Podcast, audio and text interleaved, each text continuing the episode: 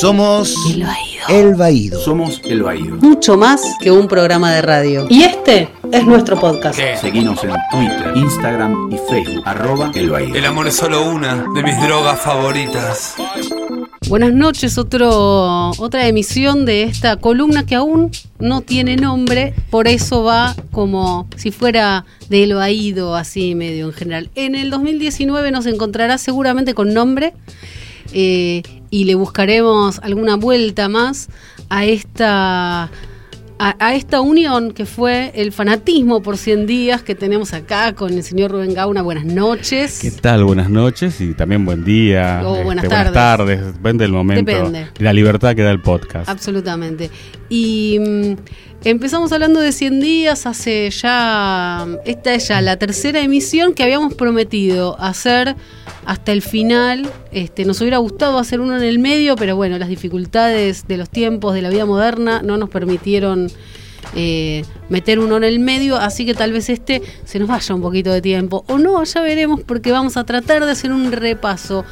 Desde atrás para adelante, de adelante para atrás, como sea, terminó 100 días para enamorarse, la serie eh, argentina más exitosa de este 2018 y realmente una de esas que van a quedar en la historia porque movió la estantería de mucha gente, de muchas casas, de muchas familias, de muchos individuos e individuas que se encontraron con, con, poder hablar de un montón de cosas que tal vez de otra manera no hubieran podido. Sí, se hablaron muchísimos temas y creo que fue, eh, creo que la única eh, serie o novela o comedia, como queramos llamarla, pues ya es un híbrido, no sabemos si Sí, es una sí, novela, si es un- una serie, este, que iba a la par eh, de la historia argentina. Claro. Este, en este momento la actualidad argentina. Sí, Pero dentro de 10 años, cuando este, los estudiantes de ciencias de la comunicación analicen estos podcasts, van, a encontrar, van a encontrar que sí, que, que quedó como un registro histórico. Claro. Porque cada capítulo, o sea, esos 100 días fueron en simultáneo con los 100 días que vivió la Argentina entre abril y fin de año. Claro. Sí, porque se, así como este, se, se metió la historia de Juan, que fue tal vez para nosotros y nosotras la más importante, o la que nos trajo a hablar de esto, en el medio apareció el aborto, la violencia de género. Eh. em, ¿Qué más? Eh, también, bueno, hubo otros temas como que aparenta así medio de color, como el Sí. poliamor, Sí. este, bueno, las parejas swinger, bueno, las parejas diversas, eh, Sí. los matrimo- la- las familias diversas, mejor dicho, este, que se mostraron casi todos los eh, eh, combinaciones posibles. Claro. Este, eso también estuvo muy bueno. Sí, sí. Y mm, tratábamos de repasar recién, eh, fuera de la grabación, eh, en dónde nos habíamos quedado allá por el capítulo 60 y pico, 70, Por de los 125 que fueron finalmente. Sí, originalmente iban a ser, bueno, por el título eran 100, Sí. eh, se iban a grabar, iban a durar 80 capítulos, pero bueno, debido al éxito que tuvo, se estiró hasta fin de año y llegó a 125. Igual fue Mucha gente creía que iba a terminar en el día 100 Claro. y hubo toda una campaña por Twitter, por Facebook, por Instagram con los actores avisándoles que no terminaba en el Claro, día 100, que, que había un después. Sí, igual, este, creo que es una de esas pocas eh, historias que a pesar de que dura más de lo que está calculado, no se sintió un estire eh, chicle, molesto, de decir, ay, estiremos el éxito, ¿no? Como que no se sintió tan así. En otras, en otros, en otras épocas, en otras series decías, uy, ¿para qué seguiste? Estaba bárbaro. Eh, sí, no, no pasó acá, este, porque por lo menos el elenco se, se mantuvo estable, eh, cuando en otras series de otros canales este, cuan- se nota que la serie va a durar, ponerle seis meses, eh, los actores cumplen ese contrato y, Y y ya como por trabajo y está bien, ya te agarran otros compromisos, abandonan la serie. Entonces vos estás viendo la novela, eh, llega a la mitad y de golpe eh, un cuarto del elenco desaparece, Claro. se casan y se van, mueren, y vos "Ah", y después la historia la tienen que seguir con los personajes Claro. que quedan y con personajes nuevos de relleno y ya es un estire que vos decís, lo hubieran terminado. Este, Sí, sí, tal cual. Acá no pasó, o sea, No. pese a que se estiró eh, unos 40 capítulos, este, se perdieron algunos personajes secundarios, pero los principales eh, se mantuvieron hasta, hasta el final y las historias se resolvieron, creo que de la mejor manera posible. Sí, y aparte algo que creo que hablamos varias veces, hay personajes que crecieron a un nivel que uno no pensaba que iban a crecer, como el personaje de Inés, que tomó una relevancia maravillosa y aparte le puso un condimento de humor muy genial y a la vez siendo una historia muy compleja la que llevaba ella. Era la historia más jodida, creo, este, a, a mi parecer, este, que trataban de hacerla divertida, pero que en el fondo era bastante triste y bastante heavy lo que le Sí. pasaba a ella. Vamos a recordar, ella estaba felizmente casada, tenía una hija, va, tiene una hija, y no sabe que el marido tiene una doble vida. Al trabajar en el campo, porque él es el sojero, Claro. este, en esos viajes que hacía los- al campo del interior, se quedaba dos, tres días, después volvía, pero ahí él estaba eh, legalmente casado y tenía un hijo de la misma edad que, que la hija. Claro. Entonces él se pasaba alternando la vida de, de las dos familias. Digamos que tenía sus trucos para que no lo descubrieran, hasta que bueno, al final te- todo Los se descubre.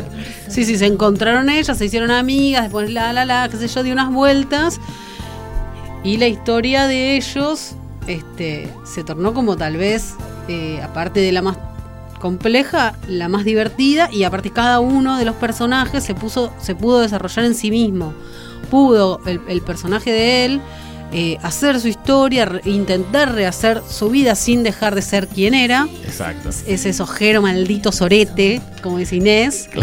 Y ella, bueno, hizo su historia con nada más y nada menos Gino. Con Gino, que era el padre de Antonia, Claro. Nancy Duplá, y en el, digamos en el casting era eh, Osvaldo Laporte. Exactamente. Este, y, y estuvo bueno porque o sea, ahí mostraban una relación eh, con una gran diferencia de edad y digamos en la parte seria, Claro. este, cómo es eh, digamos un- este tipo de relación y bueno, cómo, cómo lo, lo aceptaba él, este, cómo lo aceptaba ella. La hija. Eh, la hija, claro. Bueno, y el resto de los personajes Claro. que ya eran más para comedia. Pero dentro de la seriedad estaba bien tocado. Más que nada cuando eh, Inés quiere tener un hijo Claro. con, con Gino. y ahí. Que digamos que esa es toda la, la historia que lleva hasta el final la, Claro. la novela. Exacto. ¿Por dónde querés eh, que avancemos? Eh, hacemos un resumen breve para los que no estuvieron en el país el último año y dicen, ¿de qué trata 100 días para enamorarse? Dale, Eh, arranque, por favor, Bueno. que está, mirá. Bueno. Vamos a tener que sacarle una foto de esa prolijidad que tenés. La vamos a subir. Este, bueno, 100 días eh, trata la historia de dos parejas. Eh, una es la de Laura y Gastón, que digamos es la pareja, podemos decir protagonista porque es la que le da el título a la Claro. historia. Ellos estaban casados, tienen dos hijos, uno adolescente y uno niño. Este, aparentemente en esos 18 años que estuvieron casados, en la pareja, la relación se desgastó. Este, ninguno de los dos tiene como muchas ganas de seguir. Compran un departamento nuevo y el día de la inauguración, que es el primer capítulo de, de la serie, hay una escena confusa de celos de, de ella hacia él y se pelean. Este, él no la quiere perder.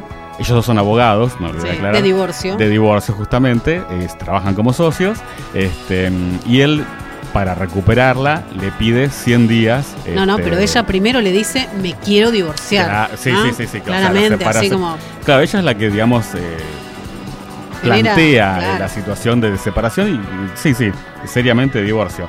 Y él es el que está enamorado de ella todavía, pese a que no lo demuestra hasta ese capítulo, este, y le pides, le hace firmar, firman un contrato, Claro. este, eh, como dándose una tregua por 100 días con un montón de, de De cláusulas muy raras. Sí. Este, y eso va a llevar toda la historia. En paralelo está la historia de la mejor amiga de Laura, eh, que es Antonia, Nancy Ujú. Duplá. Eh, ella tuvo un amor de juventud, eh, que es Luciano Castro. eh, Diego. Diego, con el que iban a hacer un viaje por Latinoamérica en moto, pero justo el día antes de- del viaje, y esto pasó hace 20 años, Diego tiene que viajar a Chile, la deja ella y al otro día ella se entera que está embarazada. Claro. Este, por enojo nunca le cuenta nada a Diego. Ella había conocido antes a otro chico, que es Coco, Es Coco. Pablo Rago. Pablo Este, sí. y bueno, con él se casa y tienen a Juani al principio de la novela. Va, en realidad, digamos que cuentan que era Juana, pero cuando arranca la novela es Juani. Es Juani, claro. Este, y digamos que Juan es el personaje que al final se va a comer la historia, Sí. o por lo menos los 50 primeros días, eh, porque bueno, Juani tiene un gran conflicto con ella misma, este, aunque todos se dan cuenta que es eh, lesbiana, Claro. este, así a simple es vista por las se- características. eso es lo primero que se plantea en la historia. O sea, eso es lo primero que ella plantea en la historia. Desde, desde Juana y desde Juani, De digamos, Juani. porque pedía que, le, que la llamaran Juani.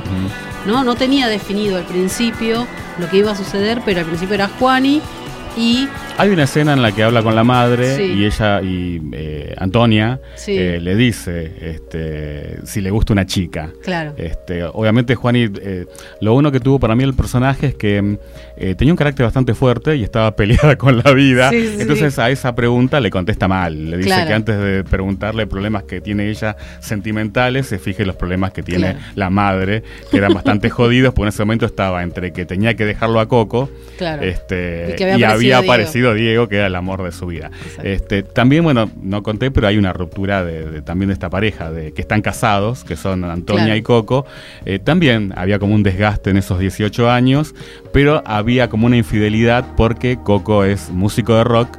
Y, Tenía una corista y tenía una corista, una bandana, Sí. una ex bandana, y tenían como un romance ahí. Era Entonces, Virginia Acuña. Exactamente. Entonces eso le sirve a eh, Antonia para pedirle la separación a Coco. Y al principio es una separación rara porque él vive ahí, no vive ahí, no tiene trabajo fijo. Bueno, un quilombo, Coco es un desastre al principio. Es uno, otro de los personajes que crece mucho en la historia y que cambia un montón. Eh, así que, y aparte, bueno, aparece Diego y ella se le mueve absolutamente todo el piso.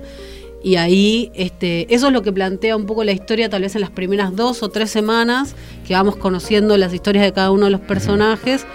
Eh, arranca por ahí. Después en el medio pasan un millón de cosas a nivel historias de amor de cada uno, ¿no? Que van conociendo a alguien, que tratan de animarse a salir un poco, que, que Antonia, que es más osada, la quiere sacar a Laura de joda y que conozca a alguien, ¿no? Como ahí entre ellas pasa eso prácticamente desde que arranca la historia hasta que termina, juegan a eso todo el tiempo. Al principio está muy marcado también eh, las edades. O sea, todos tienen cuarenta y pocos. Claro. Entonces está el tema de eh, los bares para solos y solas, Sí. eh, las aplicaciones, que la- las aprovechan bastante bien, de cómo se usan las aplicaciones de Levante, cómo quieren decir que no la usan, que la usan, la gente que conocen las aplicaciones. Y que está bueno también porque los levantes son tan desastrosos como los que uno tiene Claro. cuando usa las aplicaciones. O sea, no es que encuentran el amor de su No, vida no, no. y la relación. No, no, le- levantan monstruos y monstras Claro. este, con cada una de esas Y siguen experiencias. viaje, ¿no? Como bueno. Así la van pasando. Y después, bueno, están los personajes secundarios, como el Dinés. Sí. Eh, bueno, ya contamos que Inés está casa- bueno, está en pareja con Javier. Sí, Este, con el y la- el sorete. Y a la vez está, es, eh, digamos, la tercera abogada Del estudio, del sí. estudio. Este, después, bueno, está el hermano eh, de Está Laura, está Paul. eh, Está Fidel. Está Fidel. Bueno, Paul, bueno, es el, el otro personaje gay de la historia. Este, y el, el- después de la separación, él tiene que llevar a los chicos al colegio. Y ahí en el colegio, en la escalera del colegio, conoce a Fidel, Sí. que es el profesor de literatura, eh, Michel Noer, Así este, que está casado con la, va, está separado de la profesora de inglés y tiene una nena y aparentemente se habían separado porque a él le había pasado algo Que y no tenía- quedaba claro y nunca quedó muy claro al principio Ujú. que era, pero era bueno que estaba descubriendo eh, su propia gaytud, ponemos Claro. a decirlo. y empieza un romance con, con Paul. Claro, después Este, están los papás de Laura, que son otros dos personajes importantes en la historia porque al principio pa- aparecen como personajes de sostén emocional de los hijos, hasta que empieza a pasar algo que nos puede pasar a todos, a todas, que es que el papá empieza a tener algunos problemas de salud graves y terminan los hijos sosteniendo a los padres, ¿no? Y esa historia también es, es linda y es interesante. Sí, que cobra fuerza en la segunda mitad. Exacto. O sea, cuando ya pasan, digamos, los 80 días. Sí. Este, Cuando venden esa casa de la que les trae recuerdos. Exacto. Que a una- partir de ahí, claro, y que después el, el papá que es eh, Pasic eh, Mario. Mario Basile. Mario Pasic. Este, claro, primero tiene como un ataque, eh, lo internan. Tiene y como una CB o algo así. Algo así, y después todo desemboca en que tiene Alzheimer. Claro. Este, y está muy bien tratado. eh, por el lado de la esposa, este, que siempre estuvo en, eh, en pelea con él en la historia, o sea, eh, viven peleándose, Sí. pero en el fondo se quieren y siempre terminan juntos.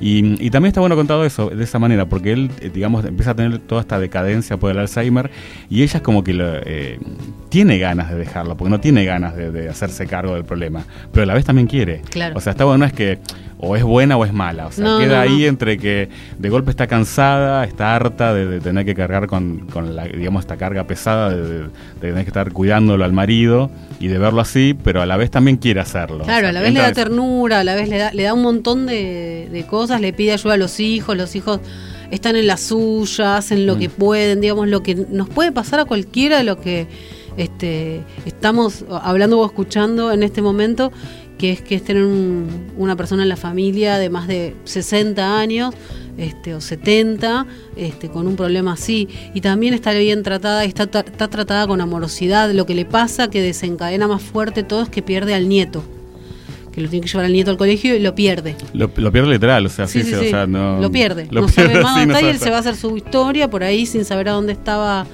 sin saber ni siquiera que había llevado el nieto al colegio, ¿no? Como que el nene es el que llama. Claro, porque él se queda viviendo en la época en que la hija, los hijos de él No son estaban chicos. casados, Claro, y claro. que son chicos, o sea, Claro. porque en cada escena que va a ver él, y lo van a ubicar a él en la escuela, él cree que está en el Claro. colegio porque eh, Laura y Paul están en un acto o Laura y Paul terminan el secundario. Este, o sea, él, Nunca- él se quedó ahí, o sea, no avanza desde esa No época. avanza ahí, tal cual. No avanza ahí. Y después la otra cuestión que también surge en la última etapa, que tiene que ver con la salud, digo, porque toman eh, en un momento el cáncer de mama con la que era la... Miscata. Con Miscata, que era la, la esposa o la pareja de Fidel. pero que genera como una relación con todos muy buena, incluso tiene un breve romance con Coco. Eh, Con Diego primero. Con Diego fue nada. sí, ¿no? pero Fue bueno, un fue un, toque. un touch and go. Sí. pero Eh, claro, sí, sí, relación tiene con, con con Coco. Coco. empieza a salir con él. Y ahí, bueno, ella le descubren un cáncer de mama y está tomado levemente, pero está tomado y están explicadas algunas cosas que está bueno explicar. Y después eh, el tema del trasplante, ¿no? De, de riñón que le hace, eh, que le da eh, Gino a, A Coco, Coco. este, el riñón, eh, un tipo que viene muy roto de la, de la noche, Del rock and roll. alcohol, se la pega después de una noche de rock y alcohol y bueno, eh, terminan viendo que tiene que hacerse un trasplante, que es una manera de tomar como, tal vez no el alcoholismo como problema, pero bueno, No, deslizan no- claro, lo, lo dan, lo muestran de- como causante, pero no, no hay como una moral No, de un mensaje moralista, berreta de no al alcoholismo. tal cual. Eh, y sí está muy bueno como tratan todos los capítulos del trasplante, porque están los personajes que quieren donar y entonces les explican y vos ahí te enterás cómo es todo el proceso y el trámite. Exacto. Y está todo muy bien, muy bien Sí. explicado. Como también había pasado con lo del con las escenas del cáncer de mamas Sí. de Miscata. Así que bueno, eso es más o menos el, el- todo lo que pasó hasta donde llegamos. Este, eh, hacemos un repaso de, de qué capítulo fue el último que conversamos. Estábamos por el día sesenta y pico Sí. y Laura eh, se reencuentra con el primer amor de su vida que no era Gastón. Gastón No. fue el, digamos, El segundo. el segundo. Tuvo dos amores nada más. Casi, Y- se, casi se casa con este Maro. Claro, Maro, que era Daniel Hender. Este, bueno, ella en realidad lo va a buscar, o sea, se acuerda este, Sí. que existe. Entonces, bueno, como está sola, quiere saber en qué anda. Y bueno, lo- y ella está trabajando de juez, se reencuentran y bueno, obviamente él cuando la ve se enamora otra vez de ella, él está casado, tiene una hija y empiezan como a querer, primero como amantes, este, y después, bueno, quieren formalizar la, la Sí, relación. sí. Él quiere formalizar, se pone un poco denso, este, para decirlo amablemente.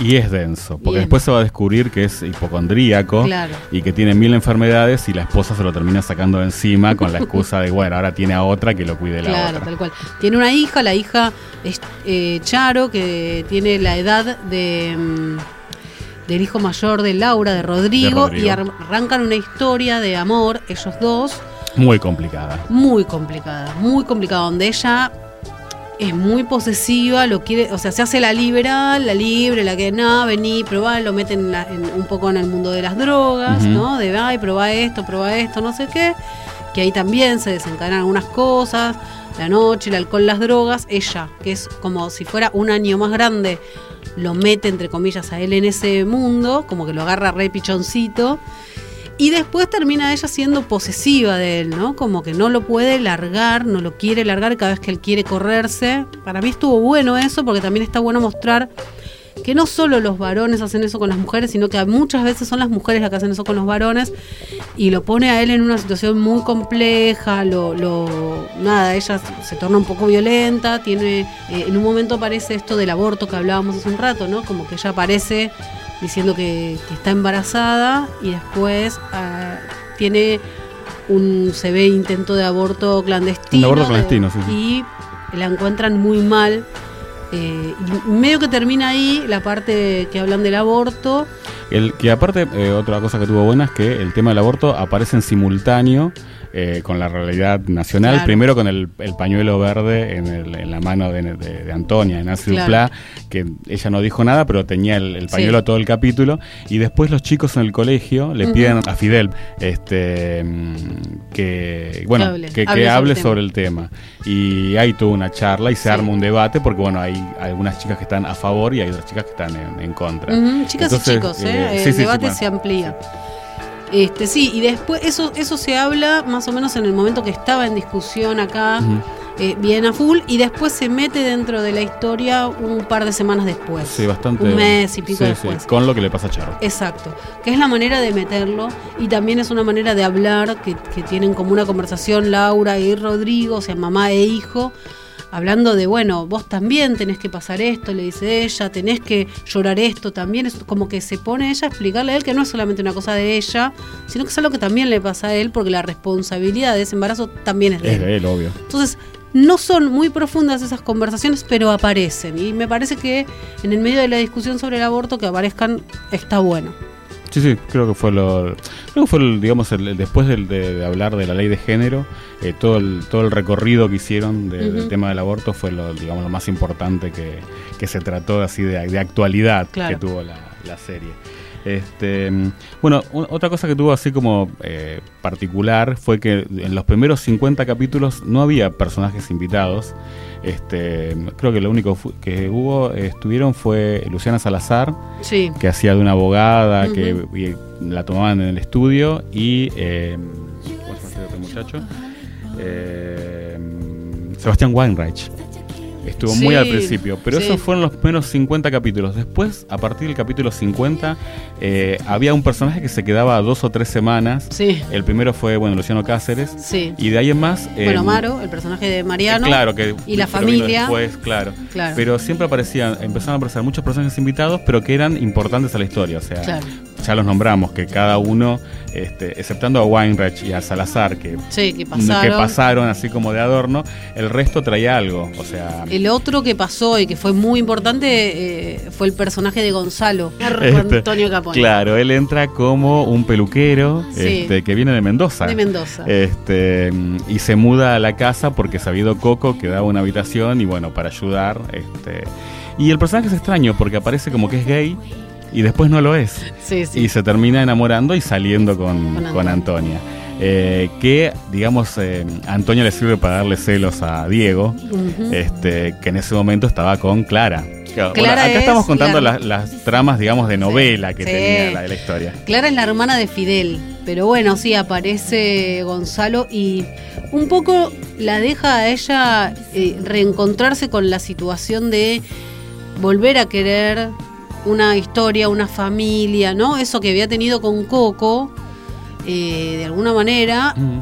siente de nuevo con Gonzalo eso y en realidad lo que Gonzalo le deja es el darse cuenta de lo que le pasa con Diego y el darse cuenta de lo que realmente ella quiere para su vida. Entonces pasa por ahí, es un personaje pintoresco que genera un montón de cosas divertidas, se va y Antonia la deja girando en falso, ¿no? Y dice, y ahora, y ahora, y ahí este es donde se Pero, empiezan a dar de nuevo las cosas con Diego más despacito, pero... Claro, pero es el personaje que la, la ayuda a ella a, Claro. a soltarse y dejar de decir, nada, no me interesa, no quiero, no quiero saber Claro. nada". Este, bueno, hablamos de Clara, porque Sí. Clara también, eh, bueno, eh, se convierte, digamos, en el, el- casi la novia de Diego, viene, supuestamente ella eh, viene por unos días, es astróloga y tiene todo un discurso de los astros para Sí. seducirlo a Diego. Eh, tienen como un amor así muy liberal, ella se vuelve a Mar del Plata, que es de allá, y vuelve porque en esa ida y vuelta quedó embarazada. Claro.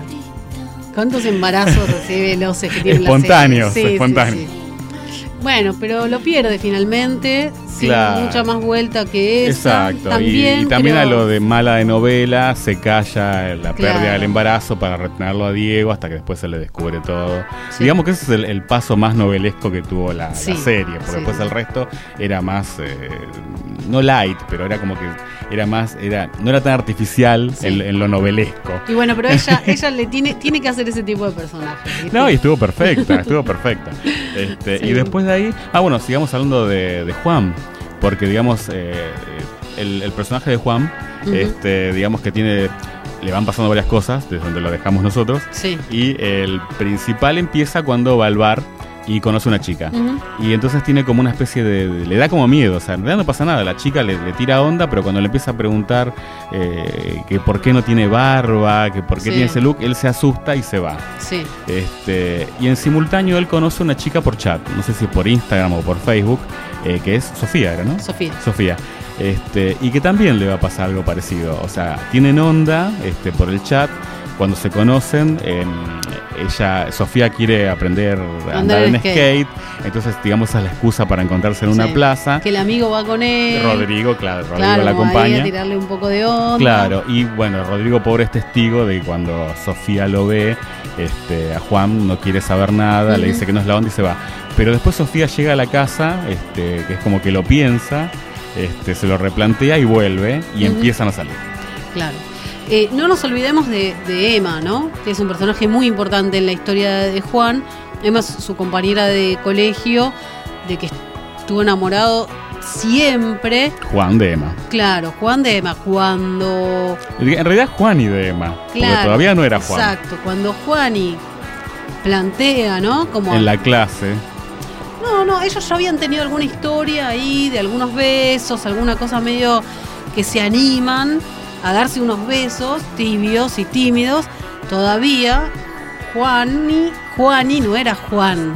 Cuando eso sucede y se para en la clase y tiene esa famosa escena donde dice soy Juan a cámara, así como muy adelante de sus compañeros, la cosa se vuelve a romper un poco y a Emma le cuesta mucho volver a engancharse este, Claro, con- porque queda como que, eh, o sea, lo que uno ve es que Emma estaba enamorada de Juani, Claro, no, de no Juan, de Juan. y le cuesta aceptarlo a Juan. O sea, está todo bien, pero en realidad ella está enamorada de, de- de Juan.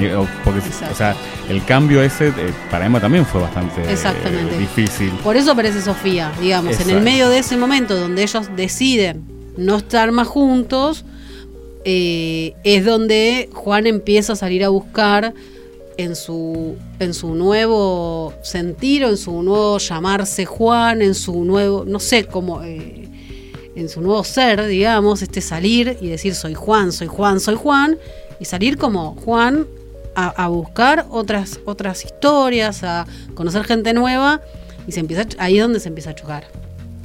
Se choca en el bar, Sofía le dice primero que no y después aparece. Y ahí Sofía le empieza a abrir el mundo que estaba buscando. ¿sí? Exacto. Porque aparece una piba que en relación a Emma este, es un poco más libre, ¿no? Tiene menos prejuicios. No conocía a Juan como Juani. Entonces también me parece que tiene que ver con eso.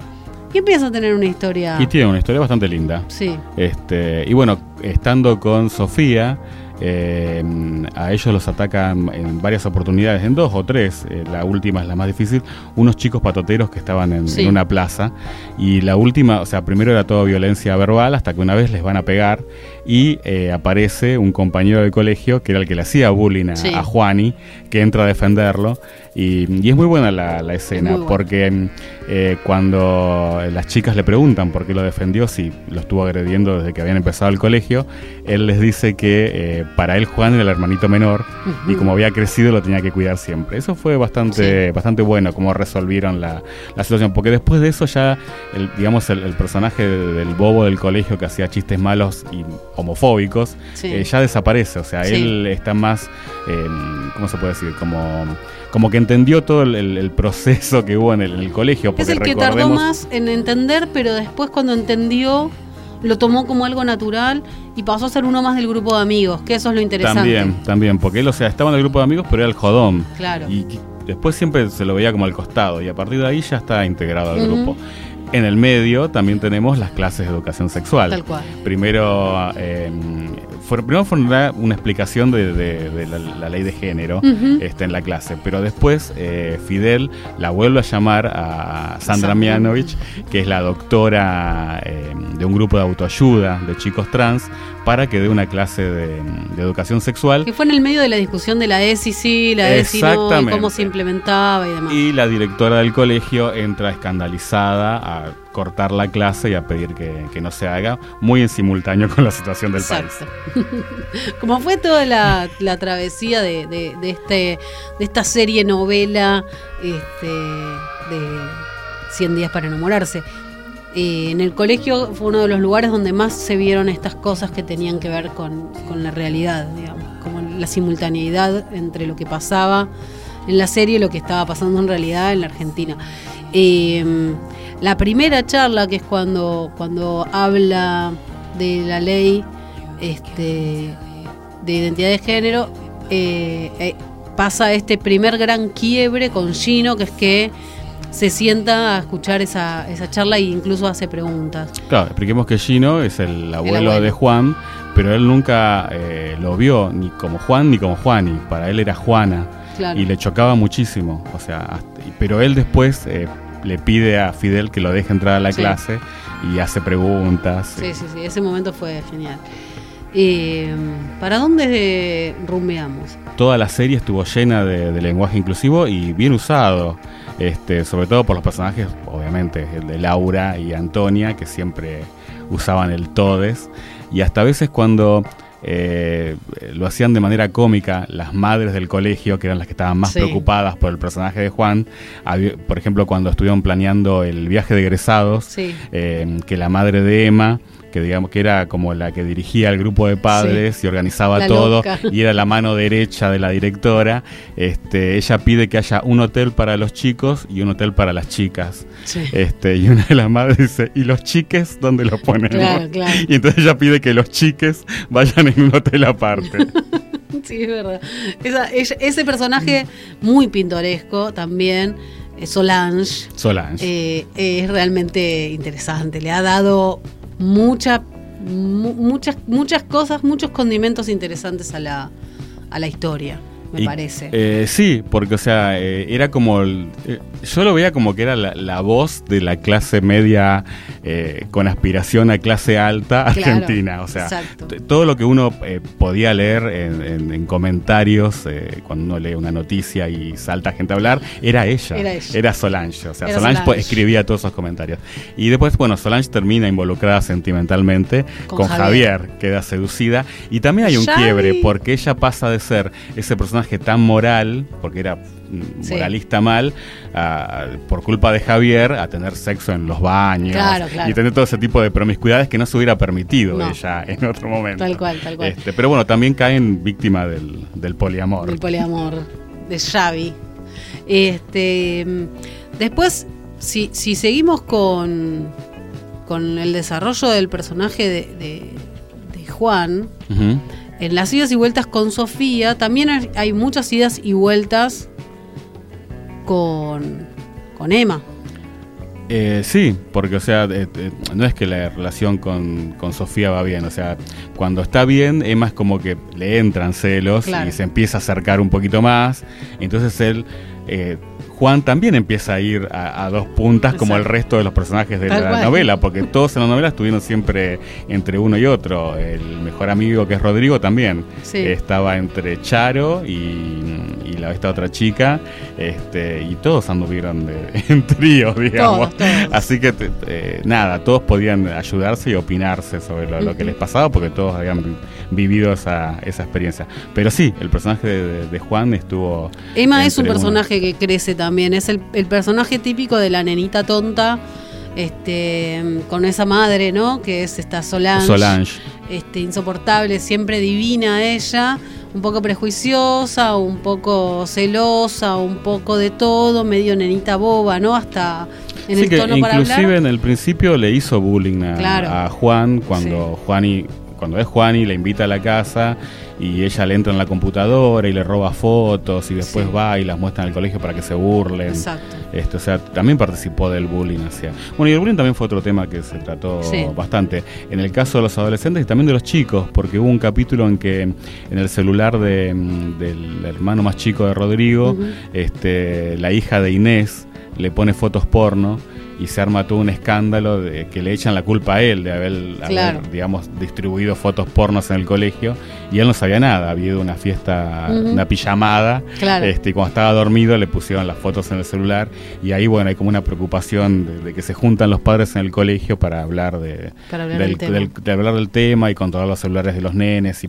si hay que darle celulares a los chicos muy chiquitos y ese tipo de cosas. O sea también se- no, no digamos no fue fu- muy fuerte en la historia pero también estuvo Pasó por ahí. Pasó por ahí, sí, pasó sí, por ahí. sí.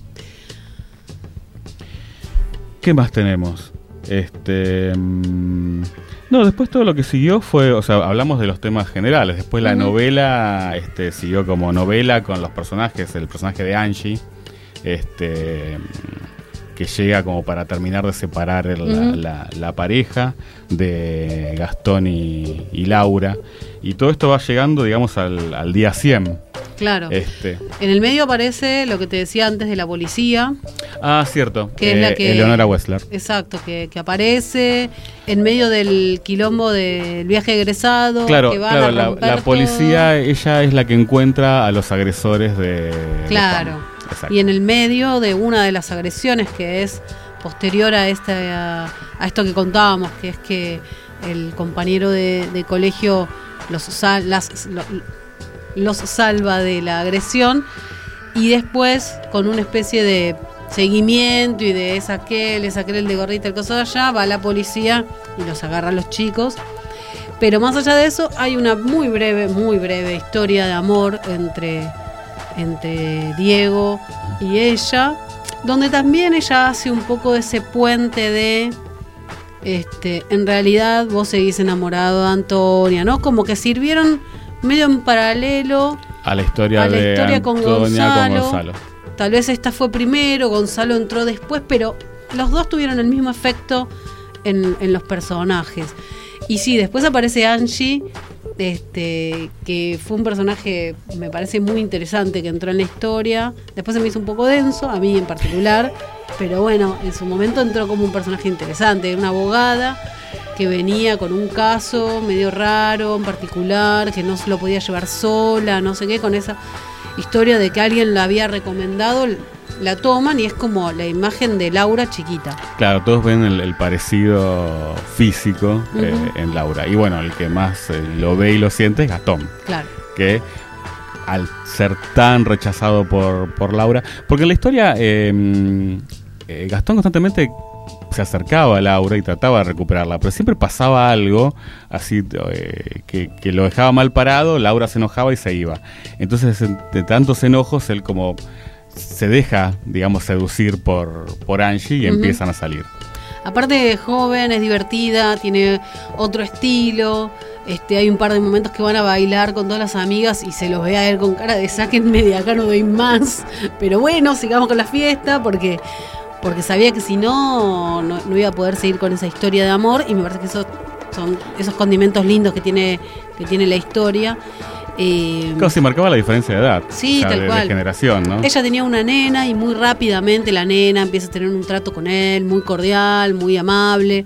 Él se termina yendo a vivir con Angie en un momento de este que no tenía dónde vivir. No recuerdo ahora qué pasó con Diego en ese momento, si se pelean o qué, y el tema es que él se queda sin casa. Eh, pasa que constantemente Diego tenía el- la casa de Diego era donde terminaban siempre Gastón y Javier. Claro. Este, no me acuerdo exactamente cuál de todas, pero él mil veces los echó a los dos y Sí. volvían, iban y venían, así que no me acuerdo exactamente Bueno. cuál fue la pelea, pero claro, él eh, ya no podía volver a lo de Laura y, y tampoco podía volver a lo de Gastón, entonces se queda en la casa de, de Angie. Este, y después, bueno, Angie, eh, el padre de Angie también aparece en la historia, que es un surfer. Este, No, el padre no. es el la marido, pareja. el- la pareja, el- quise decir el padre de la hija de Angie. este, Aparece en la historia Sí. el ex marido de Angie, De Angie. que es un surfer divino, todo flaco, alto, musculosito, así todo perfecto. Y encima ellos se llevan hermoso. ¿no? Demasiado bien. Demasiado bien. Y se dan picos y, se, y charlan con una, con- como con una cordialidad, o sea, como una situación tanta, de tanta cotidianidad que, que- que confunde. Y, lo- y Gastón no entiende esa manera de llevarse de ellos y, y le empieza a hacer ruido todo.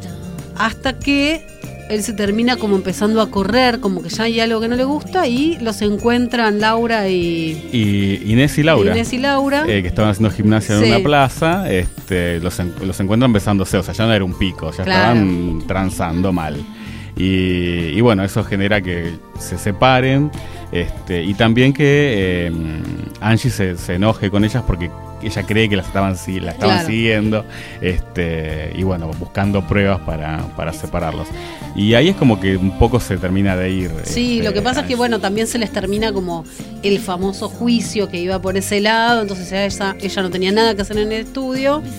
Entonces medio que se diluye esa, esa relación y bueno, después vuelve, pero Claro, vuelve al final, pero es- Vuelve al final. vamos llegando al día 100 claro. y en el día 100 es cuando se plantean, digamos, la- las relaciones de las dos parejas. Eh, un poquito antes del día 100 se, se divorcian oficialmente Coco y, Y Antonio. y Antonia, que pese a que se habían separado, este, Coco le pide el divorcio, se separan, lloran, pero van a seguir eh, amigos. Porque Claro. bueno, la relación estaba y podían, Obvio. podían seguir. En cambio, eh, después de todo lo que pasó, eh, Gastón intenta acercarse a Laura, eh, pasan la noche juntos, pero en un momento Laura quiere ver un video en el celular de, de Gastón y encuentra un video de, de- de él. él con Angie. Que le dice te amo. Claro. Y ahí ella la manda a cagar. Claro, y en realidad Laura nunca terminó de entender que era algo que había pasado, o sea, Mm. había pasado cuando no estaban juntos, o sea, que él se haya olvidado de borrarlo, no quería decir que todavía seguía Claro. pensando en ella, y aparte había vuelto, y eso hace que ella le pida definitivamente el, el divorcio. Y ahí es cuando llegan al, al día 100, y la historia eh, después del día 100 ya no, no va más con ese eh, countdown que tenía, Claro. que te iba marcando, sino que ya los capítulos siguen siendo días. eh, Sí, bastante consecutivos, pero a lo mejor pasan dos o tres días. Claro, pero ya no tienen número. Claro. Y, a- y ahí aparecen personajes nuevos porque llega de Chile eh, un amigo de, De de Diego. Diego, este, que es un empresario, Emiliano. Emiliano. Que es eh, Benjamín Acuña. Y bueno, y él llega con una empresa muy moderna que le da trabajo a Antonia. Qué, eh, qué- qué loco momento ese.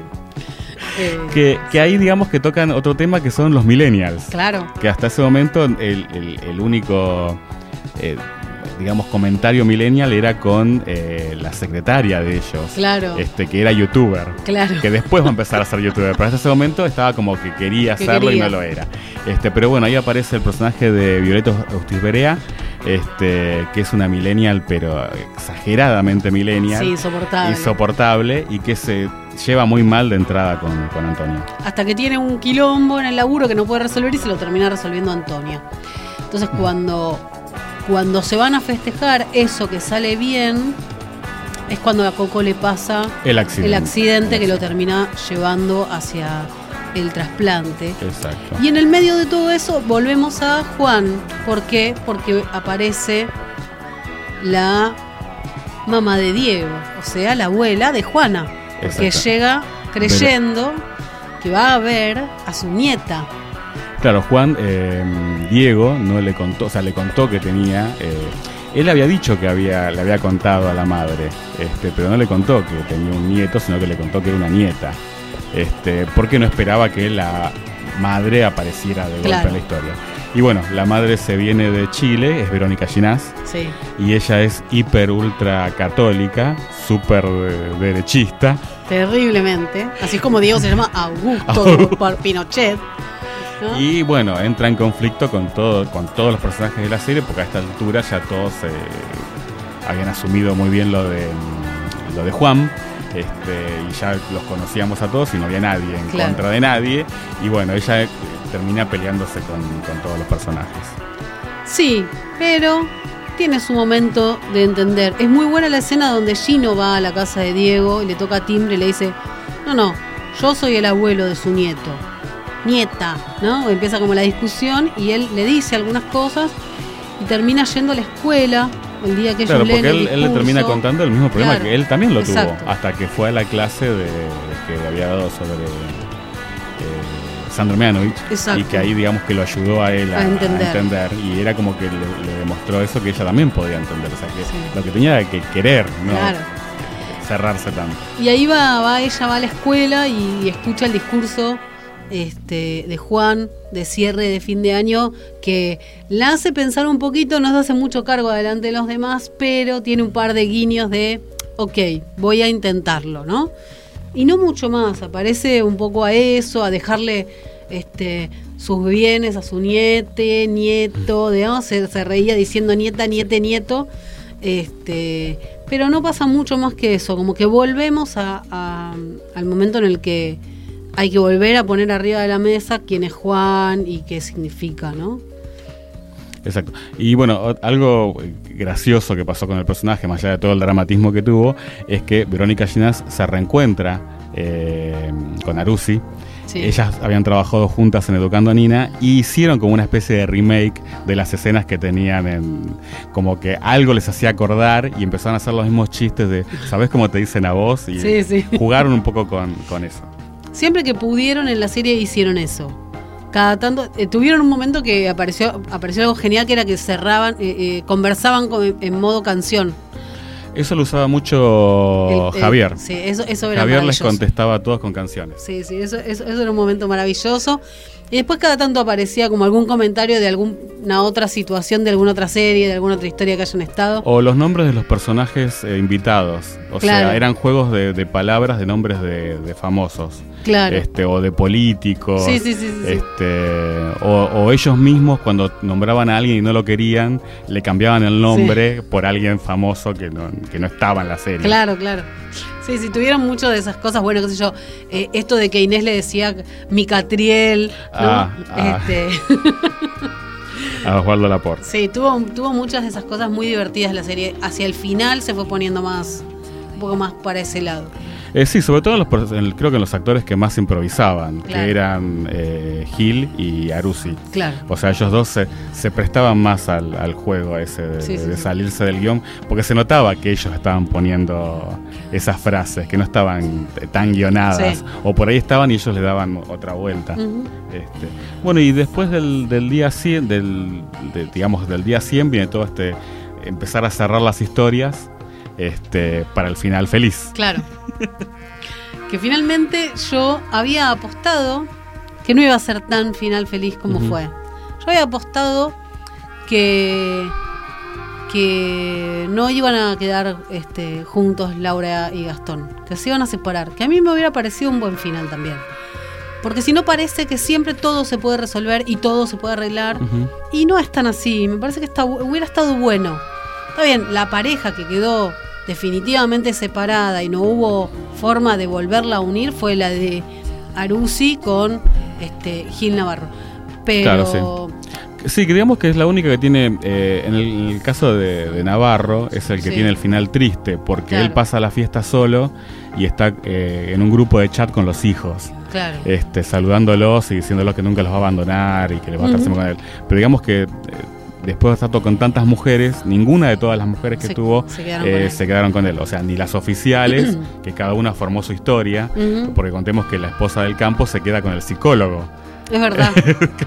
con Mexos Tiberea y Uh. se van y se van a vivir al campo. Este, y después eh, Solange y la prima tampoco se quedan con él. No. Porque Solange eh, vuelve con, Con el ex. con el ex. Eh, y, y la prima tenía este tenía un Temi. amante, claro, tenía un amante, tenía un amante que le da eso de, digamos, como la venganza de, de, de- de- de Inés, de que por fin te metieron los cuernos. Claro, y aparte él no se banca que ella tenga un amante. Entonces termina él cortando la relación. Exacto, claro. Entonces, sí, esa es como la única historia que terminan separados, que estaba bien que terminen separados. Exacto, porque Eh. era, iba a ser muy artificial que de Sí. golpe él se, o sea, se quedara como una sola esposa No. y no, no, no, no, no era creíble. O sea, pues, tuvo, digamos, el final triste que creo que merecía el personaje. Tal Este, cual. Sí, igual eh, yo creo que mm, eh, que hayan vu- vuelto al final Laura y Gastón, se veía como inevitable. O Sí. sea, por ahí sí, el final era real si, si terminaban separados. Pero también constantemente eh, había como una vuelta de ellos que cuando uno de los dos estaba mal, lo buscaba al otro. Claro. No, no se la bancaban solos. No, no, no. Pero siempre que lo iba a buscar al otro, algo no lo dejaba encontrar y terminaban solo llorando, tomando, borrachos, viendo la lluvia. Sí, sí. Con, lo, con lo más dramático que les podía pasar, este, pero se, se buscaban. O sea, en el fondo, eh, yo leí por ahí como que tardaron 100 días en darse cuenta de, y bueno, les tocó, o sea, eh, eh, al principio de la novela se veía que estaban por separarse, o sea, lo veías mal a, a los dos, o sea, el desinterés de Gastón hacia Laura Sí. era bastante evidente por las cosas que Laura contaba, o se ve en el primer capítulo. Y después es como que hay, siempre hubo ganas, sobre todo en los últimos capítulos. eh, Sí, como que se muestra eh, esto que a mucha gente le debe pasar, que es, que es como esto de, bueno, perdí a la persona con la que estuve 18 años. Ellos, a mí me causa gracia, digo, parece que la gente se pone de novia y se casa, ¿no? Porque de golpe solo, solo son 18 años, ¿no? Este, más el tiempo que estuvieron de novios, igual se casaron muy rápido ellos. Eh, pero digo, bueno, es, es Sí, esto se casaron rápido porque ella había tenido el, el- ella tenía el noviazgo con Maru. Con Maro. Con Maro, perdón. Sí. Este, y nada, se termina la relación de golpe y ella se engancha con Se Gastón. Gastón y se casan enseguida y ella queda embarazada y todo, quedan las dos amigas embarazadas con muy poca diferencia.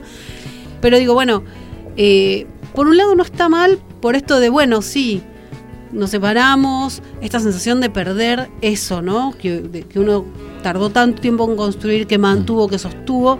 Y a veces las separaciones necesitan eh, espacio, crecimiento. A los dos personajes se los ve crecer mucho a través de la historia. Creo que el de Gastón crece más que el de Laura. Yo creo que el de Laura se suelta un poco más, pero el de Gastón crece muchísimo en amorosidad, en la relación con sus hijos, en la relación con su trabajo. Como que se lo mostraba al principio como un tipo que no podía salir de su mundo laboral y nada más, y no tenía tiempo ni para sus hijos ni para su mujer, y eso es lo que lleva a esta crisis, y es algo que el personaje de Gastón realmente cambia en el transcurso de estos 100 días famosos. Eh, me parece que esa es el- eh, la evolución más interesante que hace ese personaje. Deja de ser tan superficial y se vuelve un tipo un poco más pasional y, y- y amoroso, básicamente, con los amigos, con la familia. Parece que está ahí y, y viendo esa evolución está bien el cierre. Pero a mí me gustaría que alguna vez este tipo de series termine con un guiño a que no todo siempre termina con final feliz. Eh, pasó el verano pasado. Quiero vivir a tu lado. eh, lamentablemente de, Polka. Eh, No miro Polka. bueno, la novela este, plantea la historia de dos matrimonios infelices también. Es muy parecida a 100 días, nada más que no se toman 100 días. Y bueno, hay un cruce de, de parejas y, em, digamos, había una pareja que era mm, eh, la de Maika Migorena, este, que él había estado toda la vida enamorado de la, amiga, la mejor amiga de la esposa. Este, y se le da la situación de que se terminan separando la, la amiga eh, del marido, entonces él puede empezar a salir. Pero después la, la historia va, viene, va, viene, y cuando parece que va a terminar en que van a quedar juntos, no, los cuatro amigos terminan peleados. Ah. Y se reencuentran para decirse toda la mierda que tienen encima, cada uno sube un auto y se va. Ah. Fue uno de los finales. Wow. Fue uno de los finales más, creo, para mí, inesperados, pero mm, obligados por el rating. O sea, la, la historia era la novela fuerte que iba a estar todo el año, y ya cuando al mes vieron que no funcionaba, le dieron un mes más de vida, y duró dos meses. Claro. Entonces terminó, creo que abruptamente por, por exigencias de- del rating, Claro. este, que por eso terminó así. Pero, y bueno, fue muy gracioso porque en los grupos de Facebook eh, muchos moralistas decían que ese era el final que se merecían por haber destruido el matrimonio. Ah. Pero bueno, ahí tenías un final, Claro. un final, digamos, más real. Yo, yo Este- me imaginaba que Antonio iba a terminar con Diego, no de la manera que terminaron, que es que se casan y que ella está embarazada y qué sé yo. Este, nos estábamos mirando este, con, mi, con mi novia la serie y decimos, dale, no lo va a perder, ¿no? No, y yo le digo, lo que pasa es que no le dan los tiempos para mostrar la ecografía. La única manera de mostrar una ecografía en un embarazo tan corto es que ella lo pierda o, o tenga como una pérdida y hacerle una ecografía para poder mostrar que estaba ahí. Este, así que eh, me parece que esa escena se justifica solamente para el momento de la, de la ecografía. este, el embarazo avanza, él se caga todo, que no quiere, que no va, que si voy, que no voy. Finalmente se casa. Se quedó un poco más de dramatismo al final que ya era como muy obvio. O sea, ya iba para el casamiento y quedaban tres capítulos, se van a Ya casar. está, o ya está, claro. O sea, claro, estiran un poquito con esto de que él agarra el panic attack y no quiere ir al, a, la, a la ceremonia. Exacto. Y el, el penúltimo capítulo tiene un final mu- para mí muy bueno y que ese tendría, para mí ese era el final. Después queda solapado con estos... eh, para mí fue como una película de Marvel, porque Ajá. viste que la, la serie terminó, van a los cortes y tiene dos finales más. ¿Te acordás que la, la serie termina sí, y, y vos decís, bueno, ya terminó, porque claro. vienen las propagandas y van a venir los títulos. Y no, Sí, viene y no. otro final de eh, qué pasó una semana después y después Ah, sí. qué pasó un mes después. Bueno, Sí. pero un capítulo antes, el capítulo del casamiento, cuando Diego tiene el panic attack y no va, este, Antonia le pide que se case A- a- a con Laura. Laura. Sí. Y ese creo que hubiera sido el, el- para mí el, el final que la novela se merecía. O sea, con todo el discurso que tuvo así tan diverso, que las dos amigas se casen por amor y amistad que tienen. Eh, no molestaba lindo. a nadie. o Bueno, sea, pero terminaron con el beso ese divino. Claro, bueno, en ese segundo, tercer final Claro. que tuvo, tuvo ese beso que también estuvo bueno. Pero para mí el final, el que yo quería era eso. O sea, que aparte era sorpresivo, porque vos estabas viendo la historia y dijiste, bueno, al final por ahí Diego sigue siendo el mismo de siempre y no se va a presentar Claro. y la deja plantada acá en el altar a Antonia. Y bueno, cuando le pide el casamiento, yo dije, este era, este- así te- ahí tenía que terminar. y bueno, digamos que tiene un, los, vienen los finales felices en el segundo, en el final, el, el capítulo siguiente Sí, que para mí fueron muy, muy Hollywood, muy de comedia de Julia Roberts. sí, sí. O sea, eh, Antonia que está en el, el- en el casamiento y hace toda esa escena de, de- de que se vuelve loca y que empieza a putear a los invitados y después de- Diego que llega sobre la hora y que el público empieza Ah, a aplaudir sí. para que se casen. Era muy de, de comedia de, Julia Roberts el y Hugh peor, Grant. pa- el peor en ese sentido para mí fue el de Laura y Gastón, que terminan en la grúa con toda la gente aplaudiendo. Era innecesario. Eso totalmente. también, eh, otra película de Julia Roberts. Igual, chau. eh, claro, y la escena anterior, o sea, después que se casan ellos dos, eh, para los que no la vieron, contamos, este, eh, eh, se despiden Laura y Gastón, cada uno va por su lado, Laura le pregunta eh, La- lo de la la- carta, sí. porque para Navidad hubo un capítulo en que ella tiene como un nuevo enamoramiento con Gastón, se quiere acercar, entonces le escribe una carta donde le declara su amor y se la esconde en el bolsillo, pero Gastón nunca la ve. Y después hay una escena de comedia donde eh, se confunde la carta Sí. con un- otra carta de un contrato que Laboral. estudio, claro. Entonces, eh, cuando Laura le pregunta a Gastón la primera vez en el estudio eh, por la carta que le había escrito, él piensa que es el contrato que le había dejado para firmar y entonces hay como una charla en la que se da a entender que están hablando de lo mismo, pero no es. Y en el casamiento ella le vuelve a preguntar y él encuentra la carta en el bolsillo. Laura se está yendo en el auto y hay toda una escena muy de comedia yankee Sí, sí. en la que él sale corriendo el auto, unas cámaras aéreas divinas, Sí. este, hasta que bueno, Laura queda en un embotellamiento, Gastón se le acerca y ahí le dice que la ama y bla bla bla. Sí. Se dan un beso y la gente, todos salen de los autos a aplaudirlos. Sí, sí. Era un Sabemos- final muy Hollywood. Sabemos que acá eso no hubiera pasado, los hubieran puteado, los hubieran dicho, dale, correte, güey". bueno, pero bueno, pasó Y, eso. y- y digamos que la embarran con esa escena en que suben a la grúa Sí. de la obra en construcción que estaba atrapando el tránsito y la grúa los sube. Pues yo creo que eso simbolizaba que su amor estaba por sobre todas las cosas. Sí, sí. Pero bueno, era innecesario. Era innecesario. Para mí fue necesario lo que- las escenas que vinieron después. O sea, para mí ahí terminaba. Sí. O sea, ya sabemos que se habían casado las dos parejas y podían mostrarnos fotos con momentos de felicidad y subían Ya los estaba. títulos. No. Pero no, nos mostraron eh, una semana después, en la luna de, mi- de la luna de miel, que ellos se juntan y ellos planean irse a Las Vegas eh, porque son amigos y ellas tienen que hacer un viaje. Sí. Después van un corte y vemos que pasó un año. Este, nació eh, el hijo de Antonia y Diego, Sí. que es una nena, Sí. y ellos están en Ezeiza despidiéndolas a ellas para el, para el viaje. Sí, igual en el medio muestran, qué sé yo, ponele que Rodrigo está trabajando en el estudio. Ah, sí, sí, hay algunas. ¿No? Como cositas así. Que Inés y Gino les dieron la adopción Que ella arma su propio estudio y les dieron la adopción. y que van a tener tres chicos, Tres chicos. a falta de uno. Exacto. Eh, de Juan, que se va, se, se iba con el, con Rodrigo de viaje, pero En- eh, no re- recuerdo el final No, de no, Juan. no, no hay final. No, No hay final No, de no hay Juan. final. El final de Juan es en el casamiento donde se reencuentra con Emma. claro. Este, y después de muchas idas y vueltas eh, en esa semana del casamiento en la que eh, Juan le pide a Emma eh, Que vayan de- Sí. juntos de vacaciones y ella le dice que no, en el casamiento, bueno, digamos que Medio que queda como que. queda sí. como que van a empezar a salir y, Sí, y y quedan, como, y más. quedan como pareja. No, no, no hay. No hay un final aparte. Hay final aparte. Este, lo mismo que Paul y, Fidel, Se los ve juntos. que se los ve más. juntos. Eh, en el medio del, del caos de la no boda de Antonia, eh, Fidel le dice que Sí. aprovechen que está la jueza y que los case. Sí. Y bueno, ahí es como que cierran la historia que van a quedar juntos. Hay un final colgado con Coco, Con Coco que aparece en el, Miscata. en el colegio y ahí bueno le pide que ahora que tiene un riñón nuevo, él tiene una vida nueva y quiere Sí. probar la, esa vida nueva con ella y ella como que, como que accede como a que salir. van a empezar a salir. Bien. Este, y después no, no tenemos más finales. Por ahí también hay otro final para los padres de, de Laura. Sí, muy linda esa eh, escena. Que es muy linda la escena que la, la abuela le está leyendo el, el cuento al nieto y está el marido y el marido es como un chico más que está Sí. escuchando el, el cuento. Sí. Esa escena es muy linda.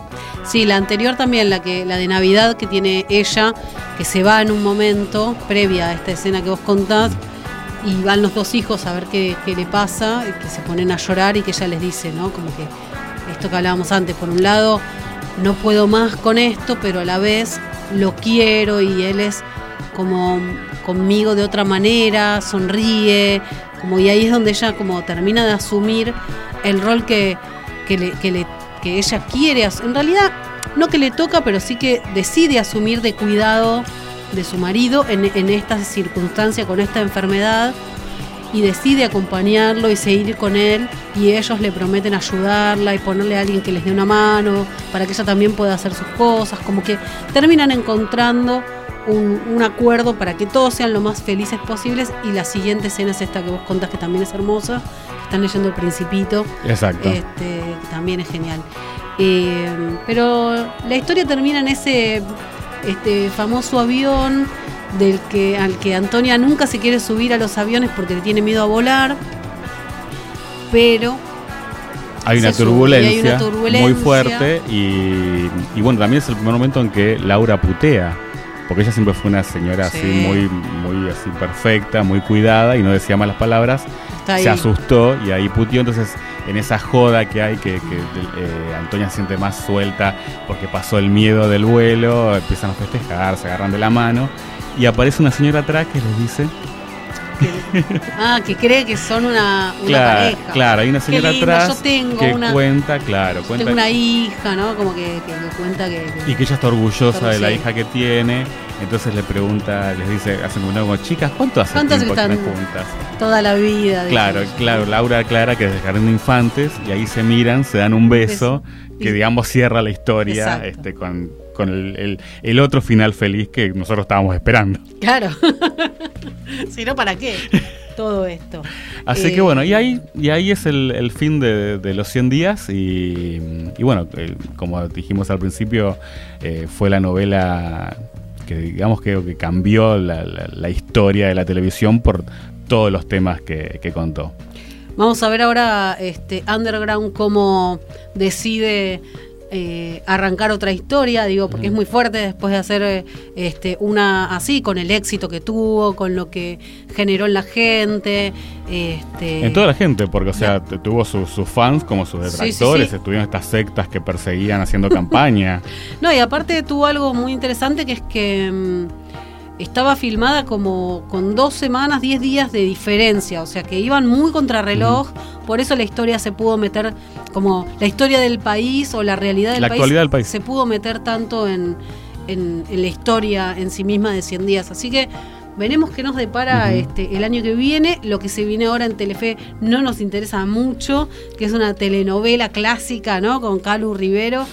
Pero eh, la novela Pero va a no ser diaria. Ah, no, porque había leído por ahí que eh, digamos que 100 días como fenómeno así de, de programa Sí. diario y con éxito, eh, nosotros estamos siendo testigos del el último programa en ese formato.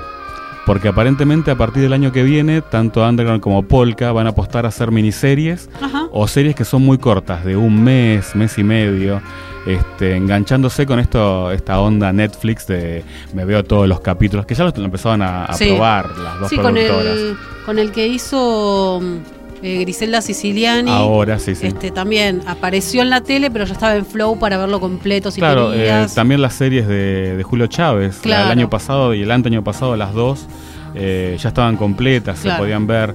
Este, entonces parece que, digamos que por rating, este, eh, 100 días fue, digamos, el último éxito de, de la gente que se bancó ver capítulos todos los días contra la moda de eh, me bajo los capítulos o los veo todos juntos el fin de semana. Exacto. Parece ser que sería eso, o sea que las, las series que vengan el año que viene este, van a ir por ese lado. Igual tuvo este, el fenómeno muy genial de ser una serie que podían ver tal vez los papás este, de cuarenta y pico, ¿no?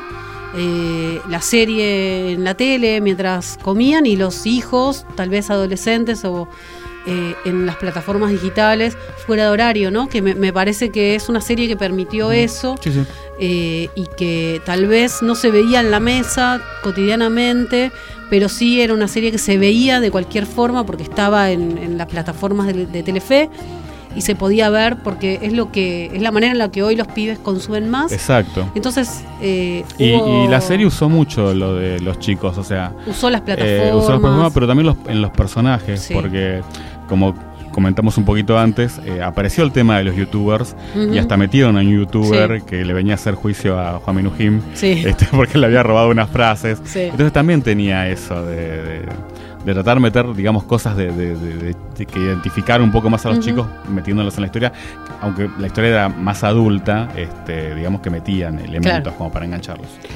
Bueno, eh, veremos con qué nos encontramos el, el año que viene. Veremos. Eh, ahora nos- Literalmente veremos. Absolutamente, porque Este, ya estamos. Y eh, nos debemos el nombre, porque por ahora somos como un bonus track Sí. del, pro, del Baído. Exactamente. O sea, la gente escucha todo el Baído y al final Aparecemos viene, aparecemos nosotros. Bueno, nos encontraremos el, el año próximo Sí, eh, sí. hablando de otras series eh, o telenovelas o lo que sea nacionales, porque es lo que nos encuentra. sí, sí. Porque de es- las otras habla lo que- la, la podcast, ¿viste? Sí, Vos sí. Casals, Sí, sí, Mariana. sí. Sí, que, lo- sí, que yo- ahora lo, lo Aparte más, que decir nombres en inglés más- no me sale. Claro, pero no, pero lo más hipster que hay hoy en día es ver producción nacional. Perfecto. Después del éxito del marginal, viste, todos ven televisión nacional. Perfecto, sigamos Nosotros ahí, estamos para entonces. Buenísimo. Bueno, nos encontramos en el, año- el año que viene. Nos ya. vemos el año que viene. Adiós. Chau, chau. El Baído Podcast es parte de la red de podcast de El Baído. Buscarnos como El Baído, Facebook, Instagram, YouTube. Twitter, Seguinos seguimos en Instagram, Facebook Twitter, y YouTube. arroba El Baído.